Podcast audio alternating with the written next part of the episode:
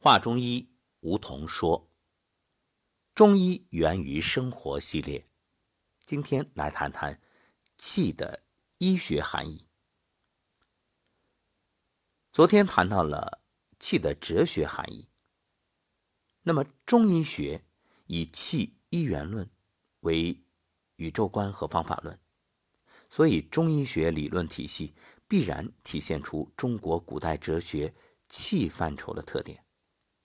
中医学在阐述生命运动的规律时，往往是抽象的哲学概念和具体的科学概念并用，注重整体生理功能的研究，而忽视人体内部结构的探讨，具有鲜明的整体性和模糊性。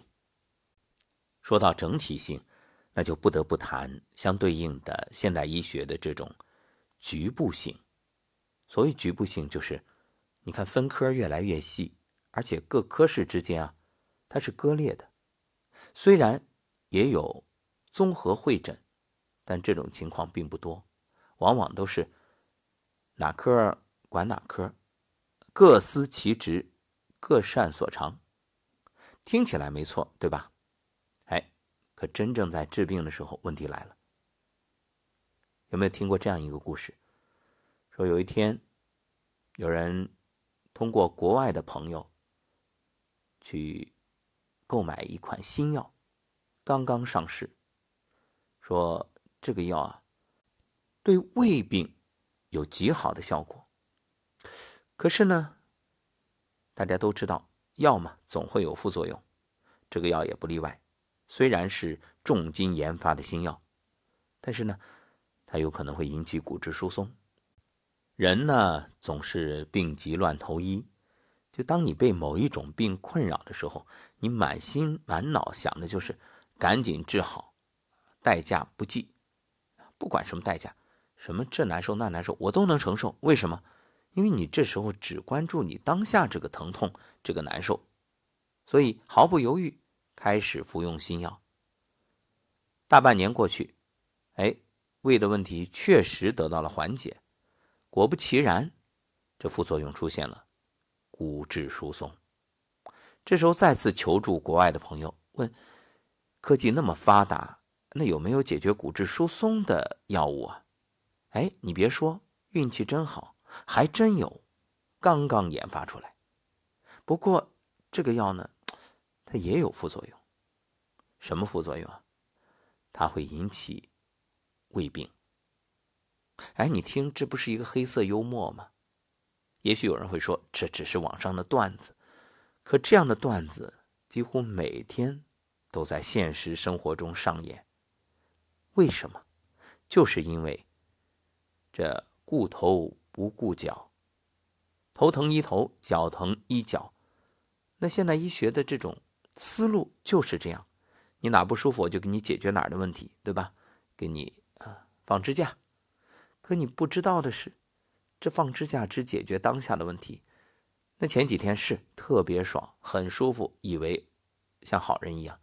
那你看后面呢？大量的案例就已经证明了这些问题，它是根本没有彻底解决，只是当下的一种敷衍。那再往后，再往后就不管了。中医不是。中医是为你负责，不仅为你的身体全身的健康负责，还要为你未来的健康负责。当然，这句话的意思啊，不是说看中医治一次，你以后终生不得病了，这个谁都不敢给你保证。但是，中医它可以做到的是，不只是你在这儿看病的时候，哎，吃两副药好了，你包括回去之后。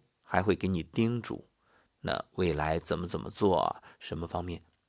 那有人会说呢，那西医也叮嘱，是，但问题是西医或者说现代医学很多病，它的发病原因都不清楚，那怎么叮嘱？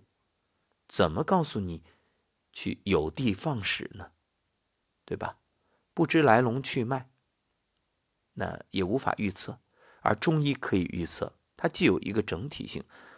还能通过五运六气来判断你未来的发展走势，所以叫上工治未病，既可以解决你的过去病，也可以诊断出你的未来病。当然前提，那你得是好中医。所以，这中医讲的是什么？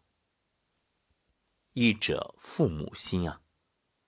你真的像父母关心孩子一样，不是说今天把药卖给你了，你离开门我就概不负责了，不是，一直负责。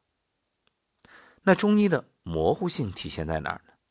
有这样一句话，叫做“手术很成功，人没了”，而中医呢，糊涂医治糊涂病。当然，我们这样说，绝不是全盘否定西医。这个事实摆在那儿，也不是你想否定就能否定了的，对吧？一切讲究的是科学依据。讲究的是实证，其实你说中医这个模糊性，它就是稀里糊涂的吗？绝对不是，完全清晰。只是这个清晰啊，那病人本身不一定明白。问题在于，面对着病人病情，包括疫情，你究竟是把这个病毒给整明白？然后详详细细的写个论文出来重要，还是救人一命重要？我稀里糊涂的，但是我给你治好了。其实深层次来说，中医根本不糊涂，明白的很。只是这里面所谓的明白，比如说你是这个寒湿体质啊，或者你这中间的种种啊受风受寒受湿的原因，包括阻遏气机啦，然后。整个内部的这种失调，这些那病人不一定听得懂啊，所以也无需弄明白，病好了就行呗，对吧？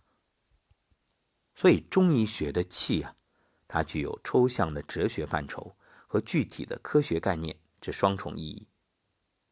在中医学气一元论中，气作为哲学范畴的含义，上一讲已经讲过了。那作为医学科学中具体的科学的物质概念，在中医学理论体系里，就生命物质系统、气血、精、津、液而言，气是构成人体和维持人体生命活动的活力很强、运动不息、极其细微的物质，是生命物质与生理机能的统一。在生命物质系统的各种具体的物质概念中。气是最大的概念，所以你说气不科学吗？非常科学，只不过是现代科学有些时候它无法解读，也不一定完全理解。我们不说这个人体了，咱就说大自然。你看，现代科学说什么？说在这茫茫宇宙，我们所认知的、已知的、得出结论的、能够了解的物质不到百分之五。百分之九十五以上都是不了解的，叫什么暗物质？那宇宙尚且如此，高度发达的科学都这么解读，都弄不清楚。那你说，这想不明白中医，那就太正常了，对吧？所以啊，还是那句话，你不能一概而论，就断言说中医不科学。而是要客观的说，现代科学它解读不了中医，中医太高深了，所以呢，我们就需要一点一点的去学习。因此，各位，当你觉得中医难学，很正常，没有谁觉得中医好学。但是反过来，难者不会，会者不难。当你不用去探究那么细，就是先有这样一个概念，先相信它。然后呢，慢慢的去积累经验，你会发现中医一点也不难，因为它本身就是源于生活，而且完成比完美更重要。我们不需要说把一切都学会了，就像你练武，你说我一定要练到天下第一了，我再出山，那你这辈子都别出山了，因为你永远没有止境。你会发现，真的学无止境，就像练太极的朋友都知道，叫。太极十年不出门，什么意思？刚练三个月，哇，我什么都会。结果再往下练，不敢漏了。为啥？越练越发现自己的浅陋无知，发现自己，哎呀，沧海一粟，差得远呢。人外有人，天外有天。接着练，这样的话，你倾尽一生，也别想报效祖国或者去除暴安良。所以，你练的差不多了，就要出去历练。为什么要切磋啊、游学啊、游历啊？你看古人都是这样嘛，对吧？这仗剑赴秦。行走天涯，路见不平，拔剑相助。所以一切都要在实践当中，你不能只是理论。好的中医也一定是在实践当中去探索、积累经验。因此，各位，当你听节目的时候，我知道有的伙伴、听友会问我：我究竟从哪一档节目开始听啊？没关系，法无定法，你从哪儿开始都没问题。慢慢慢慢的，你对哪个感兴趣，你就先学哪个，对吧？你说我就喜欢五运六气，好，那你就先学这个。你说我喜欢这个阴阳五行，好啊。那也有人呢，可能喜欢的是刮痧拔罐，可以，没问题。这中医它也有道有术，你看中医十二义嘛，呼吸导引注油按窍针石灸药，你从哪一个开始都行。正所谓三百六十行，行行出状元。你喜欢哪个就从哪个开始。好，那么这几天连续开始谈的都是气一元论。那明天的节目当中啊，我们就系统的来谈气一元论它的基本内容。因为这两天先是理清思路，有一个概念。那么它的基本内容包含什么呢？明天我们就来说说气。是构成万物的本源。好，感谢收听《话中医梧桐说》，也欢迎各位把节目分享给身边的亲人朋友。其实，人人都该懂一点中医，因为你会发现，它不仅是养生，它还能让我们明白人生的意义和价值，指导我们的事业。当你真正用这个概念去传递的时候，那你会发现。博大精深，包罗万象。